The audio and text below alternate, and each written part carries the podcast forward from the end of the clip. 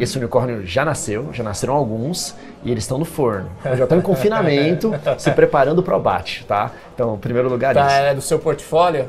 Eu, não, eu tenho certeza que tem alguns ali, tá. mas eu tenho certeza que vão ter mais também. É, e isso é o bacana, o ecossistema é muito pujante. Quando a gente começou a investir em agtechs, muita gente dizia que o principal gatilho para a adoção de tecnologias no campo ia ser a sucessão, né? quando as novas gerações assumissem Sim. as fazendas. E, e, eu vou te falar que está errado. É. Não.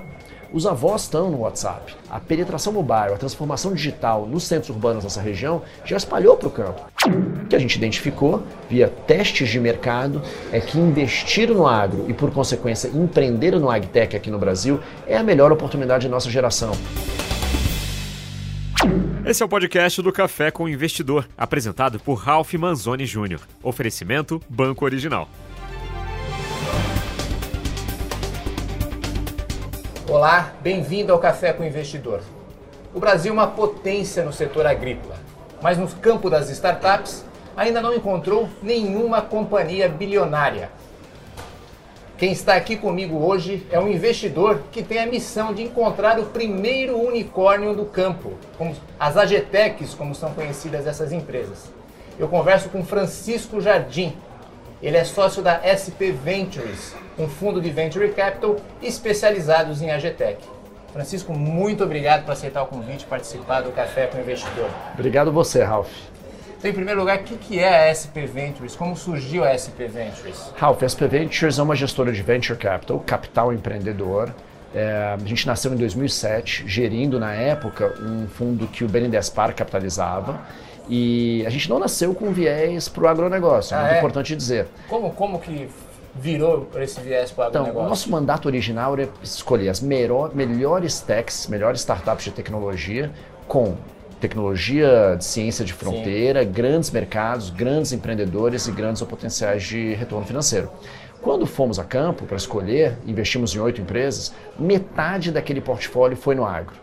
E isso foi de 2007 até 2013, muito antes do termo agtech nascer, antes da, da, da cadeia de agtechs se tornar um, uma classe de ativos desejada, sexy.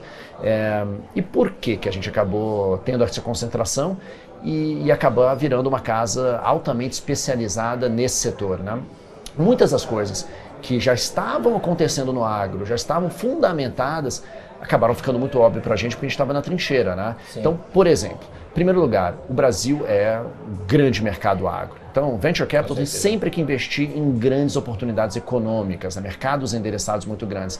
Não tem nenhum setor da nossa economia onde o Brasil é tão grande e competitivo quanto o agronegócio. Lideramos em primeiro ou segundo lugar em produção e exportação as principais commodities agrícolas, de citricultura, soja, algodão, cana, café, cacau, proteína animal, entre outros. Então, o Brasil é uma referência, uma grande potência. Segundo, a gente produz muita ciência de fronteira. Né? E produção de conhecimento e ciência é um adubo necessário para você ter um ecossistema de alto impacto tecnológico. A gente tem um complexo Embrapa, temos Lavras, Viçosa, Exalc, Pirassununga, Federal de Santa Catarina, URGS, ITA, cada vez mais intersectando aerospace com agro. Sim, sim. Então a gente tem muitos centros de pesquisa desenvolvendo ciência de fronteira para o agronegócio. Terceiro, uma coisa que a gente acredita é que os fundos de venture capital, antes de estarem investindo em bons negócios, eles têm que estar investindo numa grande transformação, né? uma grande revolução. E não tem nenhum outro setor que está passando, na nossa visão, por uma transformação tão fundamentada e tão profunda quanto o agronegócio. O mundo vai demandar até 2050 60 a 80% mais alimentos do que ele demanda hoje. Tá? É, se você olha cinco ou seis grandes regiões produtoras de alimentos que conseguem de fato ter escala é, União Europeia, Canadá, Estados Unidos, Argentina, Brasil. O Brasil é disparado que tem mais condições de suprir essa demanda, tá? É, em termos de novas áreas plantadas e em termos de crescimento na produtividade das áreas existentes. Só que isso só vai acontecer através da adoção de muita tecnologia.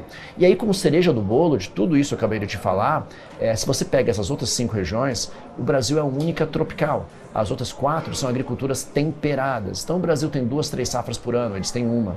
A gente tem um solo diferente, um microclima diferente, pragas e doenças diferentes, culturas diferentes, extensão territorial diferente, um capital humano na ponta diferente, uma infraestrutura no campo diferente. O que, que significa? Os nossos gargalos e problemas e adversidades no agro são diferentes daqueles lá fora.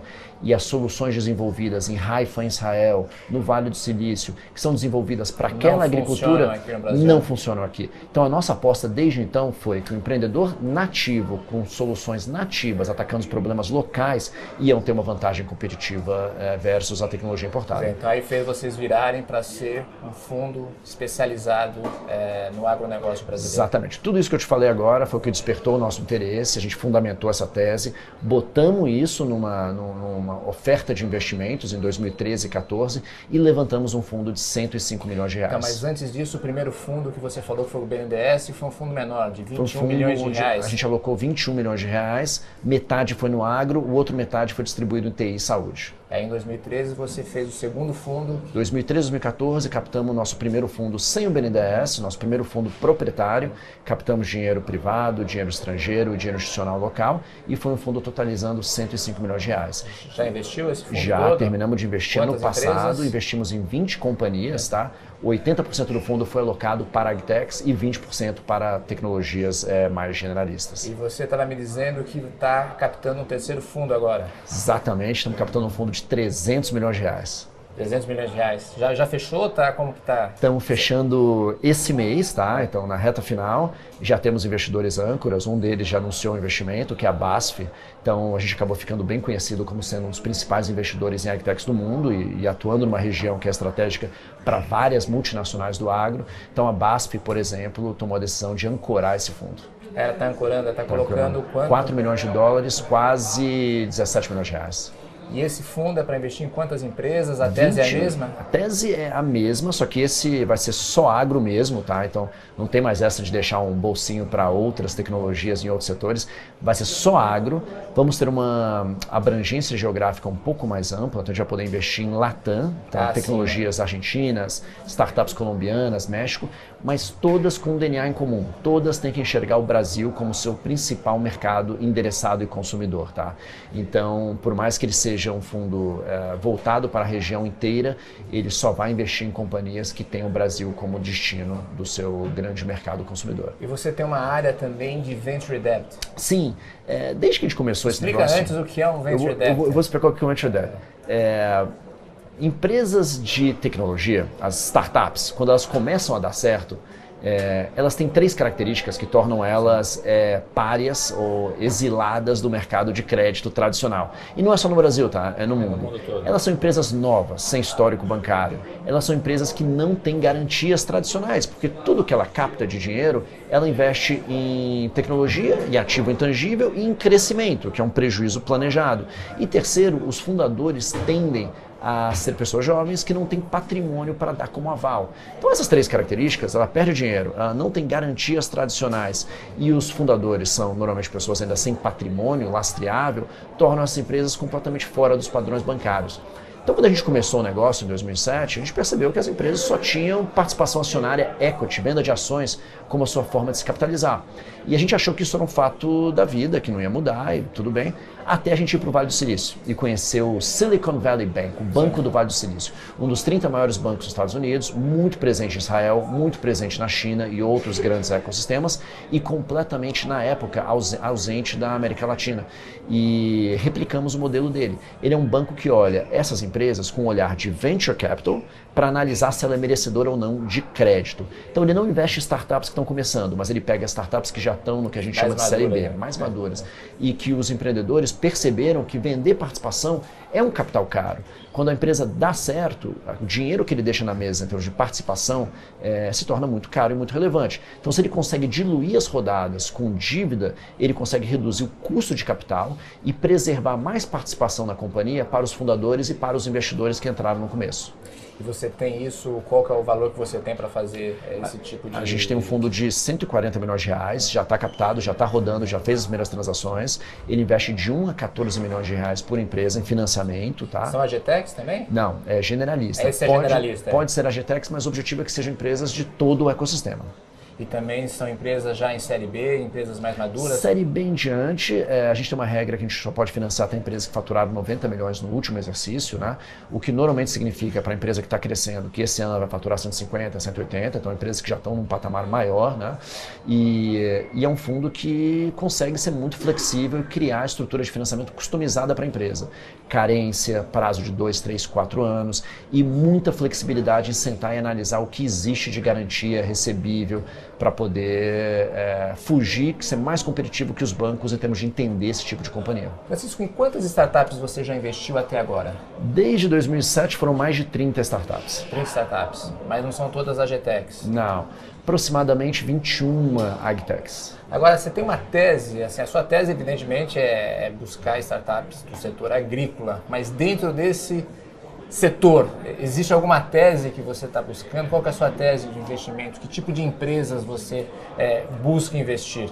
Ralph, a, a, vantagem de ser um investidor especialista no setor e não generalista é que a gente consegue aprofundar muito mais na cadeia, entender os gargalos, oportunidades e ter uma tese muito mais é, específica, tá? Então a gente enxerga a cadeia do agronegócio, aquela parcela do PIB que é de 22 a 24% né, do, do, nosso PIB, é, como o nosso campo de atuação. Como é que a gente segregou isso? A gente segregou em seis caixinhas, tá? Todo o investimento nosso cabe em três dessas seis caixinhas. Tá. Então a gente segregou dentro da cadeia em que está inserida proteína animal ou proteína vegetal de grãos, tá? Sim. Então pode ser na atuação de soja ou de frigoríficos, é, pelo perfil da tecnologia, se é uma tecnologia digital ou se é uma tecnologia de ciências da vida, de biotech, tá? E onde que está inserido dentro da cadeia, dentro da porteira ou fora da porteira. Então a gente investe em empresas, startups que estão é, otimizando o processo agrícola e melhorando a produtividade do fazendeiro é, desde a área de plantio até podemos investir em fintechs para o agro, tecnologias de logtechs para otimizar a distribuição Sim. e a logística para entregar alimentos na ponta. Né? Então é uma visão bem abrangente da cadeia de agronegócio. É, para te dar um exemplo, o último investimento do, do nosso fundo atual, que está comprometido, foi uma fazenda vertical urbana, que está criando uma nova tecnologia, uma nova forma de produzir e entregar alimentos. Quem é? Pink Farms. Ah, Pink Farms, ah, para colocar. E como você chega até essas empresas? É, elas procuram você ou você já tem um, um deal flow na qual você fica acompanhando essas empresas antes de fazer o investimento? Essa parte de originação é, acaba sendo um dos nossos maiores é, vantagens competitivas. As aceleradoras de startups já reconhecem a SP Ventures como sendo um dos fundos mais especialistas em agtech. Então, eles ligam para a gente e falam, ó, tem uma startup aqui de agro e a gente gostaria que você viesse e começasse a mentorar as empresas e ajudá-las. Então, essa é uma forma. A outra é que, via as nossas empresas investidas, é, a gente faz um monitoramento do ecossistema para entender o que está surgindo de inovação, de concorrência, de potencial parceiro nas empresas. Então, essa é uma outra fonte.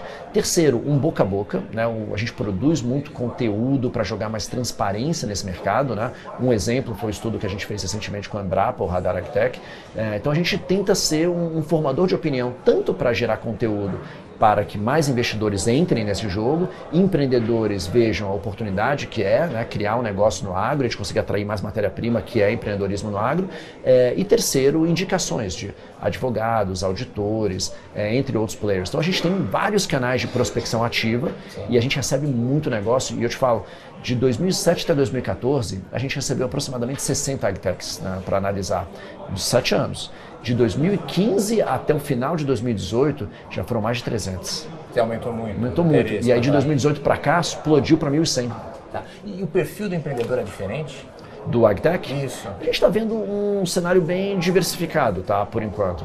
Então tem desde filhos de produtores que cresceram vendo as complexidades, os gargalos, os desafios do agro, saíram da fazenda para fazer faculdade, trabalhar na cidade grande e ali desenvolveram habilidades, seja em tecnologia, seja em gestão, e aí estão voltando para empreender e casar essas duas coisas. A gente vê muita gente de tecnologia que enxerga a oportunidade no agro e vai, e muita gente do agro, o melhor exemplo é Piracicaba na Exalc, muito agrônomo, com muita densidade em ciência agronômica, que está saindo e começando a entender que diversificando ou complementando com outras tecnologias da informação, eles conseguem criar negócios em cima disso. Então a gente tem um, um viés bem, bem diversificado dos empreendedores. Não são só pessoas do setor agrônomos. Não, não. Né? Inclusive, eu acho que uma característica do empreendedorismo de alto impacto, é, de empresas exponenciais, é que você tenha pessoas que vieram de outros campos e conseguem olhar fora da caixa, trazendo coisas que funcionaram em outros mercados, como e-commerce, marketplace, inovação em fintechs, entre outras coisas, e enxergam que essas plataformas podem resolver grandes gargalos no agro. E quem está dentro do agro hoje, muitas vezes acaba enxergando uma rota incremental e não consegue ver isso disruptivo. Agora você se posiciona de que forma nesse ecossistema? O teu cheque é o primeiro cheque, é o segundo, você é um seed money, uma série A, é, em que estágio você está? Rafa, eu vou te falar o fundo novo, tá? O fundo que a gente está fechando agora. É, a gente vai fazer 20 a 25 investimentos, seed e série A, tá? É, e a gente vai reservar bastante capital para poder dar mais fôlego e mais combustível para os empreendedores que estão performando na série B, na série C e, e, realmente ser um parceiro capitalista ali na, na, na decolagem do negócio. E como vai ser essa divisão? 50% para os primeiros aportes e 50% para outros? Um terço, um terço no primeiro aporte e dois terços o segundo. Ah, então você está reservando mais dinheiro para fazer o follow-on depois? Um dólar para a primeira rodada e dois, dois dólares para cada dólar investido para as outras rodadas. Agora, se você olhar o nosso histórico, é, parece que eu estou mentindo. A gente investiu em muito negócio muito cedo, tá? tá? E não era porque a gente achava que era a melhor né, alternativa, mas porque a gente foi muito pioneiro nesse ecossistema. Então a gente pegou as startups, o ecossistema estava começando. E como a gente tem no nosso processo o critério de análise seleção é, equipe como critério-chave, como a maioria dos outros investidores também, é, a gente viu os melhores times começando negócios em grandes verticais que a gente apostava que ia acontecer, nuvem, drone, satélite, entre outras coisas, e a gente optou por pegar essa turma mais cedo, mas é, em compensação escolher o melhor time. Então se você vê o nosso portfólio anterior, a gente investiu muito cedo, as empresas tiveram um ciclo de maturação mais longa, mas hoje estão mostrando que deu resultado essa tese. E, e qual que é o valor do cheque desse novo fundo? É, eu vou falar em dólar e depois eu falo em real, é 750 mil dólares até 1 milhão e meio de dólares para a primeira rodada, tá? Então a gente está falando, dependendo, aproximadamente 3 milhões de reais até 6 milhões de reais para a primeira rodada. E você espera sempre liberar esses aportes na primeira rodada? Não é uma regra, mas no passado, todos os investimentos que nós fizemos no agro, nós lideramos. É, menos por opção e mais por, por realmente vocação é, o mercado acabou percebendo que as P-Ventures eram um investidor referência no agro e até quando alguém indicou um negócio queria co-investir, pediu para a gente liderar. Francisco, a gente tem um único bloco fixo do Café com o Investidor quando a gente conversa sobre algumas startups do portfólio. Eu peço para que o investidor escolha essas empresas. Você escolheu três empresas: a Agro, a Agronal e a Horus. Vamos começar pela Aegro. O que é a Aegro? A Egro está levando computação na nuvem é, para o produtor otimizar a sua gestão agrícola, tá? Ela é um RP para pequenas RP e médias fazendas. E por que, que ela está sendo um dos principais motores da transformação digital no campo? Ela está pegando o produtor que gerenciava a sua operação é, com caderno, com Excel, ou no máximo com software de disco, de caixinha, é, e botando esse cara com software na nuvem, é, experiência de usuário muito avançada e trazendo muita gestão e colocando ele realmente na liderança da computação na nuvem. Então, está trazendo muito mais gestão, transparência. O produtor não está mais sabendo exatamente quanto que ele ganhou, só quanto está sobrando no final da safra. Ele está conseguindo enxergar retorno financeiro de tudo que ele fez. Quais insumos, é, quanto que ele ganhou em uma cultura versus em outra. E, consequentemente, quando você tem esse tipo de transparência sobre o seu PNL, sobre o seu retorno financeiro, você consegue investir mais no que está te dando mais retorno. Por que você investiu? Porque não é uma empresa tradicional de agro, é uma empresa de, de tecnologia, mais focada no setor é, do agronegócio. É uma empresa que usa a computação na nuvem para causar uma revolução no agro, uma revolução em gestão, tá? A gente investiu pelo seguinte motivo. Em 2015, eu visitei uma equivalente a Agro no Vale do Silício chamada Granular, tá? E eu conheci o fundador, o Sid Gorham, ele tinha acabado de captar uma rodada com a Andreessen Horowitz, né? Um dos principais fundos de venture capital da, do Vale do Silício. E ele estava crescendo muito nos Estados Unidos. E ele fez um demo do produto para gente e falou um pouquinho do que estava acontecendo lá. E a gente olhou, nossa, precisamos ter uma Granular no Brasil. Voltamos, começamos a garimpar todos os negócios que estavam tentando criar algo parecido aqui no Brasil e a gente teve a, a sorte de escolher o melhor time que está ganhando essa, essa, essa, corrida. Um ponto importante, tá? A Granular foi adquirida dois anos depois pela Corteva, a Dow Dupont, por 300 milhões de dólares e hoje a Egro já é 30 a 40% maior do que a Granular era quando ela foi adquirida. Então esse é o tipo de tamanho de mercado e oportunidade que a gente vê aqui no agro brasileiro. E você vê uma saída semelhante, então?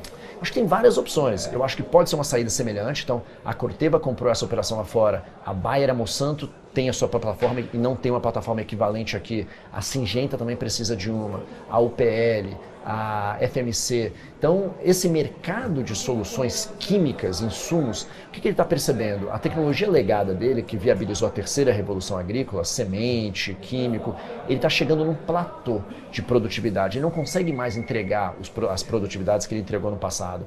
É, e o modelo de ganhar dinheiro vendendo mais molécula se tornou, primeiro, é, insustentável para o meio ambiente e, segundo, é, insustentável do ponto de vista econômico do produtor. Então todos eles estão percebendo que o que eles têm que migrar e evoluir para a quarta revolução agrícola é entregar uma solução digital para o produtor. E isso significa comprar uma solução ou desenvolver dentro de casa. As grandes empresas que têm um DNA de biotecnologia e química já perceberam que elas não conseguem fazer isso dentro de casa. Então lá fora compraram empresas. E aí quando você compara o mercado agrícola americano com o brasileiro, eles são muito equivalentes em termos de tamanho, só que o Brasil é uma oportunidade de crescimento maior. E o que foi desenvolvido e comprado comprado lá fora não funciona aqui. Então, uma tese seria com certeza vender para esses caras para eles comprarem um produto local e terem uma plataforma local que está tracionando, que está azeitada, que tem um feedback, um, um, um, grupo de embaixadores, clientes que amam o produto, usam e que transformou a sua operação agrícola é, com essa solução. A segunda empresa é a Agronal. O que é a Agronal? Você não é o primeiro a falar. O Mike da Ace falou sobre ela também aqui. A Agronal é uma empresa que a gente investiu bem cedo, tá? E é, ela seguiu uma rota que a gente já, já apostava que ia acontecer, que é o seguinte: tem uma revolução acontecendo em satélites, né? nanosatélites, e a, a oferta de imagem via custo, precisão de satélite, inteligência satélites, começa a ficar muito competitiva, né? para várias verticais que antes não conseguiam. Aliás, o maior comprador de imagens de satélite do setor privado no mundo era Monsanto, né? até 2014, 15. Então, o agro sempre foi um consumidor enorme. E quando a gente viu que estava tendo essa, essa transformação na oferta de dados de satélite, a gente percebeu que ia ter uma grande oportunidade para se criar companhias, se criavam as aplicações finais, que capturavam esses dados brutos e transformavam em inteligência para a cadeia agro. Nós investimos na Agronal, que nasceu fazendo exatamente isso, no grande polo tecnológico de São José dos Campos, onde o Brasil é referência, aerospace. Sim, é uma empresa que tem um algoritmo, uma, uma ciência de dados bem diferenciada para poder trabalhar com um espectro de satélites muito diversificado Mas e não ficar concentrado em que traz... Ela captura dado bruto de satélite e informa desde pace de colheita, o que está sendo colhido e onde, que está sendo plantado em termos automáticos, então você conseguir ter inteligência de o que, que vai ser produzido e quanto vai ser produzido antes de um CONAB e antes das informações, ou seja, você consegue ter inteligência sobre qual vai ser o preço dos commodities antes dos dados oficiais, uma oportunidade para ganhar dinheiro, seja como trader, seja como especulador, seja como investidor, tá? É, e ela entrega dados de produtividade, expectativa de produtividade. E Isso... são os clientes dela? Ah, um grande cliente dela é, é confidencial o projeto, mas é o maior operador logístico do país. Exemplo, mas outros são seguradoras, bancos. Não, não, não são fazendeiros, não são o não, proprietário. São, é um caso bastante interessante. Quando a gente investiu, a gente passou um ano testando o mercado de produtores rurais como compradores da tecnologia.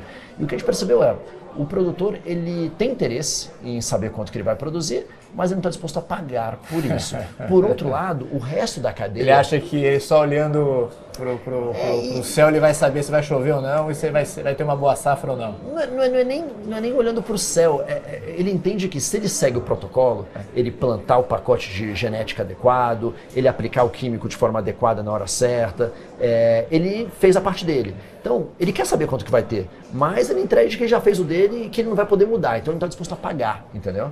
É, esse é o ponto-chave. Agora, as empresas logísticas, as empresas de seguro, os bancos, Sim. que têm uma exposição muito grande ao agro e precisam tomar decisões muito relevantes e caras. Até para fornecer crédito. Fornecer crédito, gerenciar risco, ou para movimentar a sua estrutura Sim. logística, ferrovia, rodovias, etc., é, precisam saber isso com antemão. E ter essa informação com semanas e meses de antecedência é muito valioso. E a Agronal tem uma tecnologia proprietária de ciência de dados que realmente é única no mundo, ninguém mais tem, principalmente porque ela calibrou isso para a agricultura tropical.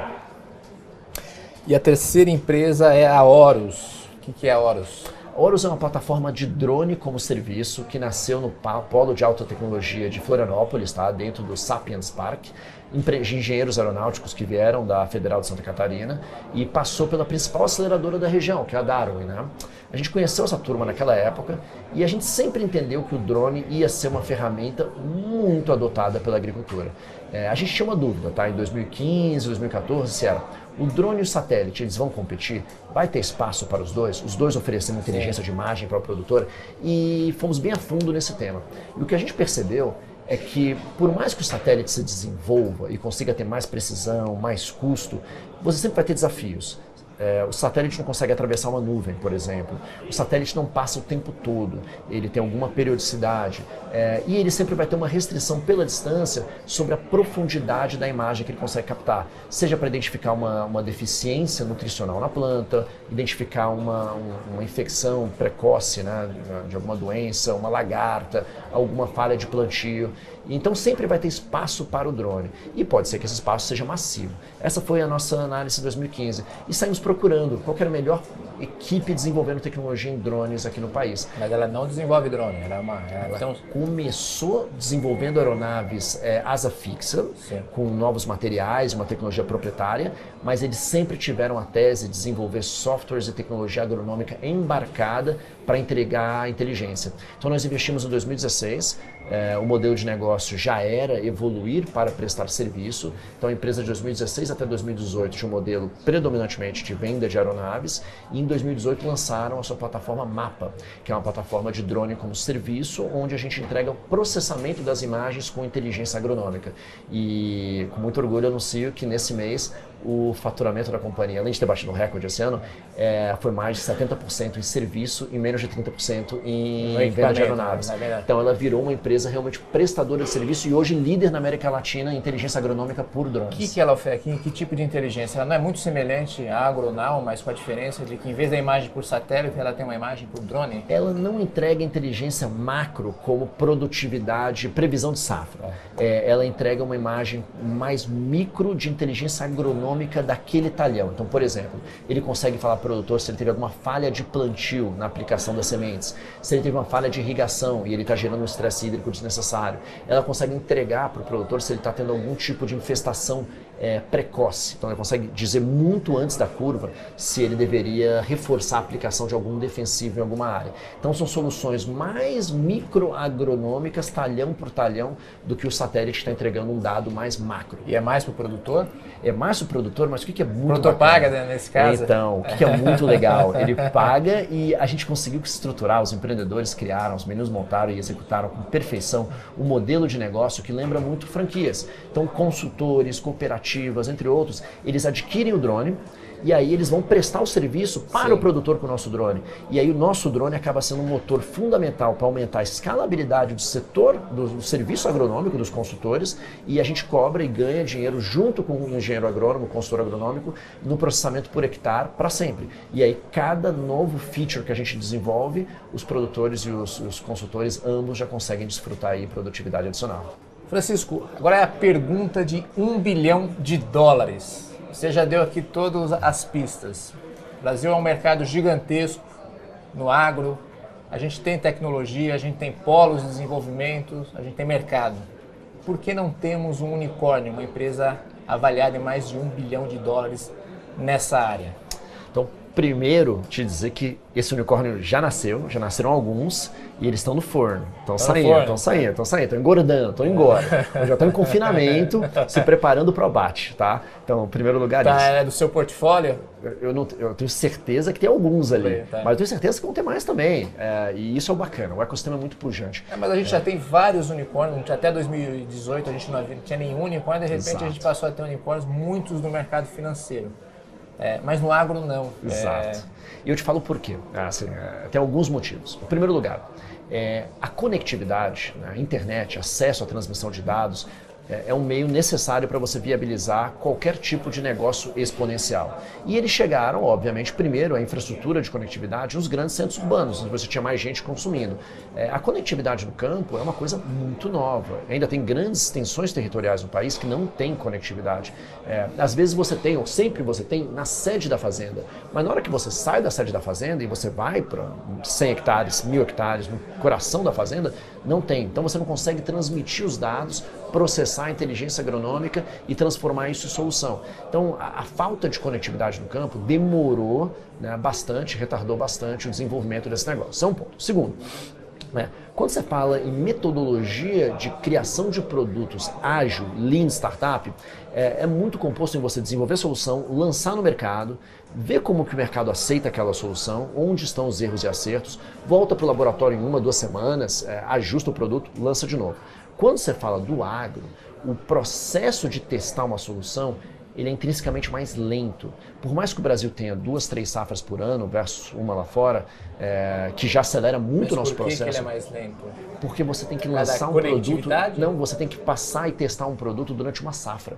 Para o produtor poder ver como que o produto performou, executou e qual foi o impacto da produtividade. E depois higienizar esse produto de todas as outras variáveis que impactaram a produtividade aquele ano, para convencer o produtor de que o produto de fato entrega valor. E você poder absorver como que aquele produto funcionou e, consequentemente, consertar ele no laboratório. Então, o ciclo de desenvolvimento de um produto no agro, no agtech, ele é mais lento do que um consumer tech de cidade grande, né, de, de meios urbanos. É, esse é um segundo ponto. O terceiro ponto... Então, se tiver errado, você vai ter que esperar outra safra para testar, ajustar. Se não tiver certo, mais uma safra. Exatamente. Aos poucos. O ciclo é mais lento, o ciclo é mais lento. É, um terceiro ponto é que, contrário de uma fintech, é, onde está lançando um cartão de crédito, quando você lança um, um produto né, para o agro, ele tem uma, uma, uma, complementariedade de conhecimento, uma multidisciplinaridade de conhecimentos muito mais ampla. Né?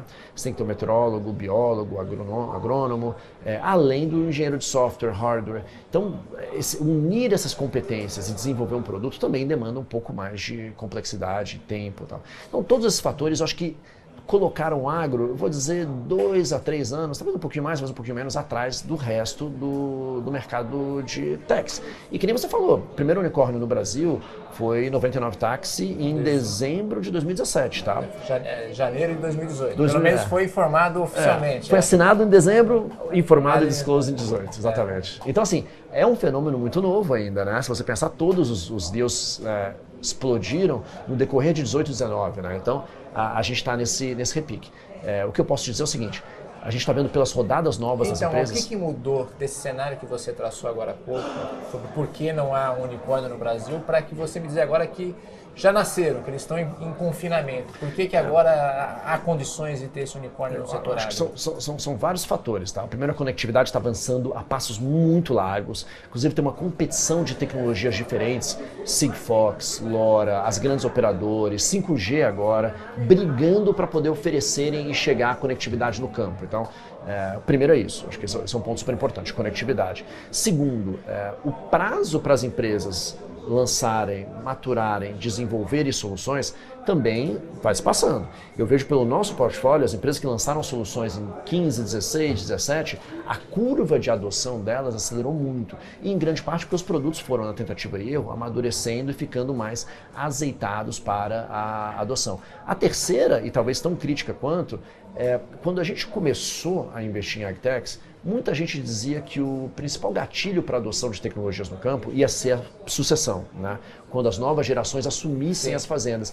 E, e, eu vou te falar que está errado. É? Não, os avós estão no WhatsApp. A, a penetração mobile né, e, e, a transformação digital das pessoas no, na fronteira agrícola, Primavera do Leste, Luiz Eduardo Magalhães, Araguaína, a penetração mobile, a transformação digital nos centros urbanos dessa região já espalhou para o campo. Então, é, os produtores, inclusive os avós e os pais. Não é mais uma barreira. Não, eles já estão, já estão muito propícios. Eles já estão usando as ferramentas né, mais, mais básicas de, de digitalização. Então, a gente está vendo é, em todas as linhas, e por isso que eu falo sem, sem nenhum tipo de de receio de estar errado amanhã, que a adoção hoje de tecnologias digitais de várias empresas investidas nossas já está acima de 10% ao mês. Né? E a turma fala que acima de 7, 8% já é um crescimento exponencial. Então a gente já está vendo a adoção exponencial de tecnologia digital no campo por essas companhias. Tá? Esse é um ponto. Outro, que era um grande desafio de escalabilidade das tecnologias como que você vende uma tecnologia no campo. Cinco, seis anos atrás, ou até três, quatro anos atrás, a, a turma né, old school do agro, se você não suja a bota, se você não vai lá na Sim. fazenda, toma cafezinho, você não vai vender para o cara. E a gente se fala, Pô, mas isso não é verdade em nenhum outro setor. Tem vários setores, tecnologia da informação, entre outros, que era assim e hoje a venda é feita de forma escalável por inside sales ou inbound marketing, né? uma venda digital sim, sim, sim. muito mais escalável e eficiente e barata. É, e o que a gente está percebendo é essa revolução aconteceu no campo. no campo. A gente tem a, a Egro que eu citei, a Oros também, elas têm times de o que a gente chama de inside sales, né, vendedores né, com telefone, que produzem conteúdo na internet nas redes sociais, geram tráfego de produtores, é, qualificam esses produtores com uma equipe de qualificação e aí telefonam, fazem demo e fecham né, essas vendas é, com ciclos de venda de 12, 15 dias, sem tirar a bunda de Florianópolis ou de Porto Alegre. É, e isso gera escalabilidade. Você não tem que gastar uma passagem aérea, dois, três dias de visita, barro, aluguel de carro, para poder vender um produto digital. E esse custo anterior tornava inviável a distribuição massiva de várias das tecnologias. É. Existe uma pesquisa, a Radar AGTEC, que é feita por vocês em conjunto com outros parceiros, que encontrou é, 1.100 startups é, da área rural agrícola. Existe algo aqui no Brasil de que a gente faz melhor? Quais são as áreas em que essas startups atuam? Qual é a nossa especialidade? Ah, vou te falar. É, a produção de conhecimento no agro, ela é muito abrangente. A, a gente está desenvolvendo ciência de fronteira, é, que está chegando no campo, desde o comecinho da operação agrícola dentro da porteira, preparo de solo, identificação de semente, é, até a parte fora da porteira com inovação no modelo de financiamento agrícola, que o Brasil tem uma jabuticaba, que é o modelo de barter, né? que é uma das principais formas de financiar o produtor, onde as indústrias e a tradings adiantam fertilizante, químico, semente em troca de saca de soja futura, é, pela, pela ausência de financiamento do mercado de crédito privado. Esse é um modelo que aconteceu aqui no Brasil só, é. com essa escala. É, e a gente está vendo inovação e, e, tecnologia vindo e resolvendo todos esses problemas. O que, que eu vou te falar que eu acho que até torna muito claro a, a, visão de que você vai ter vários unicórnios no agro e onde que eles estão espalhados do ponto de vista de tecnologia.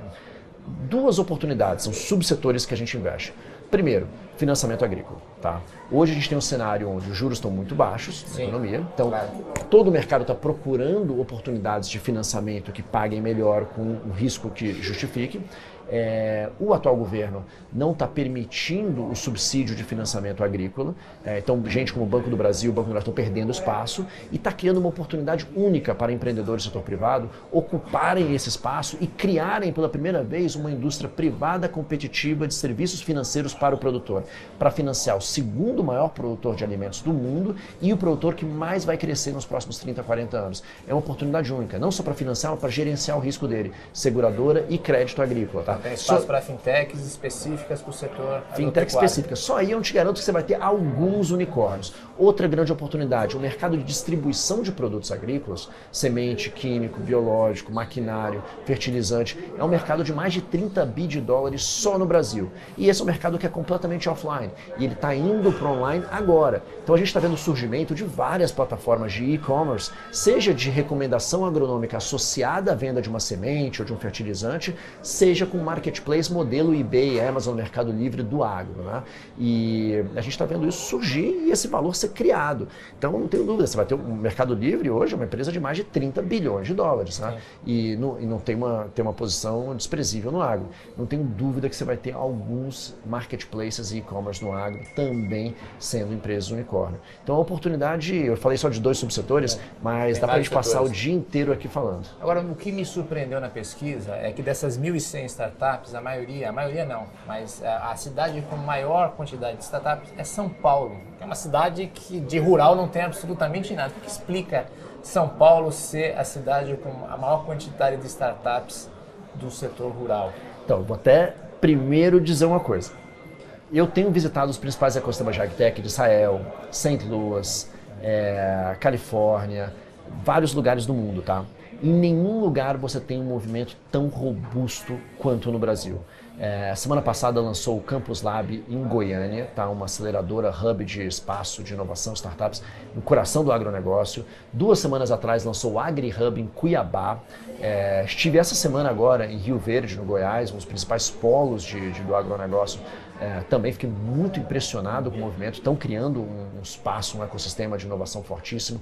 Tem o SRP Valley em Londrina, que já tem aceleradora de agtech no berço do cooperativismo ali no norte do Paraná. Porto Alegre, muito forte, pujante. É, as incubadoras aceleradoras de lavras também. Então, ele é muito descentralizado. E aqui no estado de São Paulo, ele acabou tendo como eixo gravitacional, e que já é conhecido mundialmente, Sim. Piracicaba, que tem é, a Exal, que tem várias empresas de tecnologia, tem várias aceleradoras, como o Pulse, como o Garage. Então, em primeiro lugar, a gente tem uma coisa muito forte descentralizada e movimentada. Acho que quando você fala do número de empresas em São Paulo, é, não tem como fugir. São Paulo é um terço da arrecadação do país, é o berço do capital financeiro da América Latina, é o berço da indústria automotiva, é o, é o principal. Você tem muito volume, tem muita escala. Então é normal que tenha mais quantidade em São Paulo. Eu acho que é isso o, o que está explicado pela pesquisa.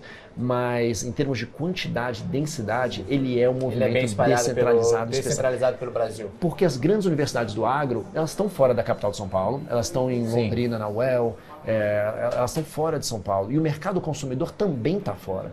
É, e, e acho que as pessoas ainda não conhecem várias das agtechs porque não são marcas que estão fazendo delivery, não são marcas que estão te entregando um cartão de crédito. Elas estão entregando valor e riqueza para o país, mas estão fazendo fora dos eixos urbanos. A gente consegue ver a marca na garupa, por exemplo, de uma motocicleta.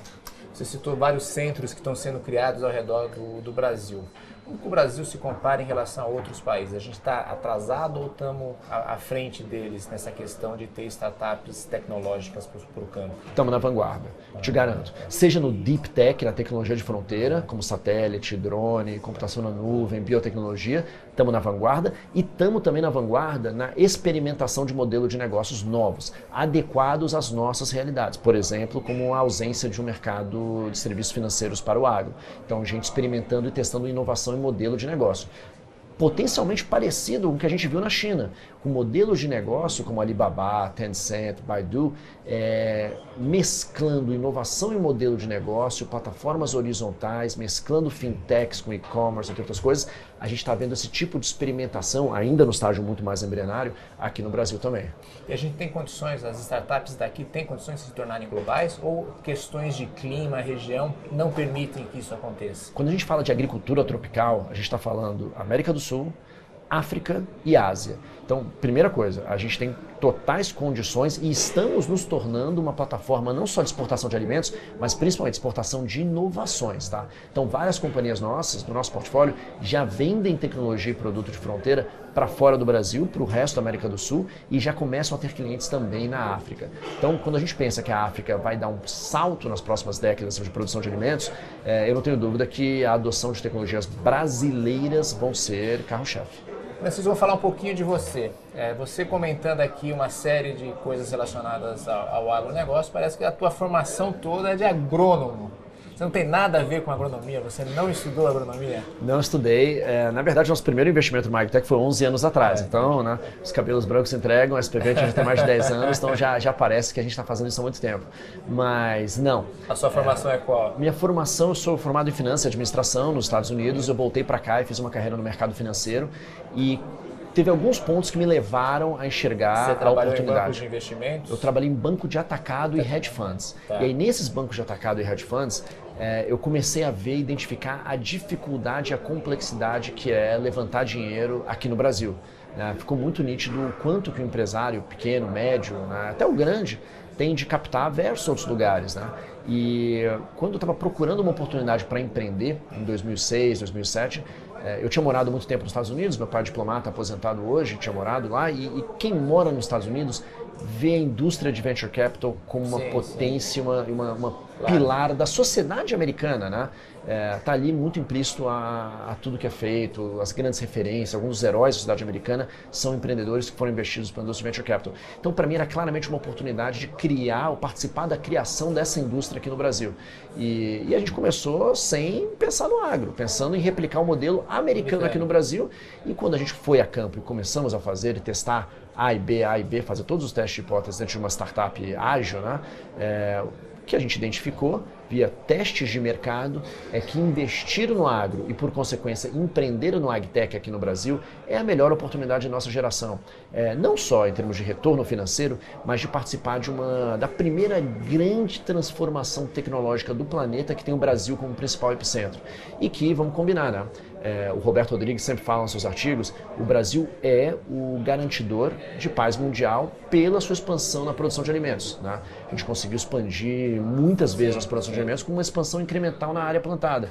É, então, investir no agro tem um propósito de impacto social, ambiental, segurança alimentar que é muito forte, não só para mim, mas para os meus sócios. É, e como você se informa em relação a, ao agro? Assim, de que maneira você foi buscar conhecimento para que pudesse analisar e escolher as startups? É, do agro, do agro claro. estudando muito, viajando muito para os outros ecossistemas. Então, a grande vantagem de fazer venture aqui no Brasil é que você consegue olhar para mercados que evoluíram de forma mais madura e tentar replicar as iniciativas estratégicas aqui no Brasil, aprendendo com os erros. Então, vamos quase todo ano para Israel participar de um evento chamado AgriVest em Tel Aviv é, o InfoAg, que é um grande evento de tecnologia agrícola em St. Louis, o World Agritech Forum, que é um grande evento de, de startups do agro é, em São Francisco. Começamos a aprofundar com essa turma, começamos a conversar com os grandes players do agro no Brasil, as tradings, as indústrias, é, os grandes produtores, as revendas, os fundos de private equity que estão muito ativos no agro. É, começamos a estudar muito o relatório de mercado para entender quais são a, as dinâmicas, as tendências, e a gente começou a perceber que tinha muita coisa mudando no agro e muita transformação acontecendo. E mais importante, é, a gente hoje alimenta um planeta de 7 bilhões de pessoas num modelo que já é insustentável, ele já não funciona. É, como que a gente vai expandir para 10 bi em 30 anos é, com esse modelo? Então a gente vai ter que trocar o avião em decolagem, né? E essa é, na minha opinião, uma das grandes oportunidades de, de adoção tecnológica que até agora a única forma da gente conseguir superar os grandes desafios da humanidade é via inovação, empreendedorismo, e aí é uma honra fazer parte dessa, desse movimento. Francisco, Francisco, estamos chegando ao final. Agora quero fazer um bate-bola com você. Perguntas rápidas, respostas também rápidas. Então, a primeira delas, quem te influenciou?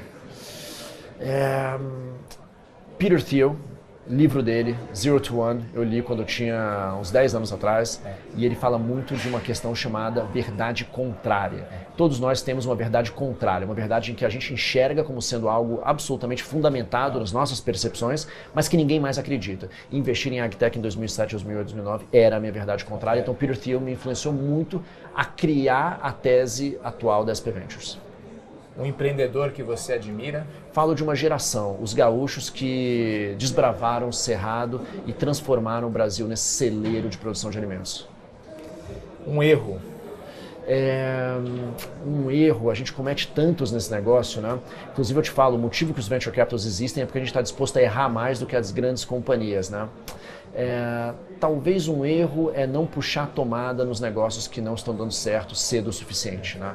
É, o nosso negócio é sobre mitigar risco e quando você começa a identificar os sinais de que uma empresa não está indo bem, você tem que reconhecer aquele erro e partir para a próxima. E às vezes você se envolve é, emocionalmente com o sonho do empreendedor e é mais demorado e doloroso puxar essa tomada. Você já fez write-off no seu portfólio? Já, lógico, faz parte. Que se, se o venture capital não está fazendo write-off, ou ele está escondendo ou ele está é, negando para si próprio que tem um write-off. Está fazendo, cometendo um erro. Um acerto. Um acerto? É. Apostar no agro. Um livro. Você é, já citou do Peter Thiel, mas é, eu, vou, eu, vou, eu, vou, eu, vou, citar outro. Tem um livro do, do Horowitz que é o The, the, the Hard Thing About Hard Thing, a coisa difícil, coisas difíceis. Sim. Eu acho que ele é um livro que mostra as entranhas é, do que, que é empreender. Não é glamouroso, é uma maratona é, a velocidade de 100 metros rasos. É difícil, é frustrante. A regra é o, é o, é o fracasso, não o sucesso. A maioria das vezes você fracassa até tentar conseguir acertar no final. E eu acho que esse livro ele mostra essas entranhas do que, que de fato é empreender o que, que de fato é criar uma startup. Um hobby. Um hobby exercício.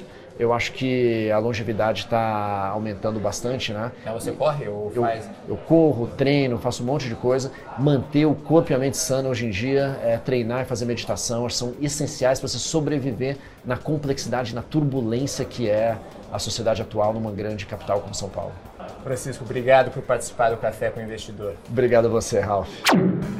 Você ouviu o podcast do Café com o Investidor, com a apresentação de Ralph Manzoni Jr. Para assistir nossos programas, acesse o nosso canal no YouTube, Neofeed Brasil. Para receber notícias em seu e-mail, acesse o site www.neofeed.com.br e assine a nossa newsletter. Café com Investidor tem o um oferecimento de Banco Original.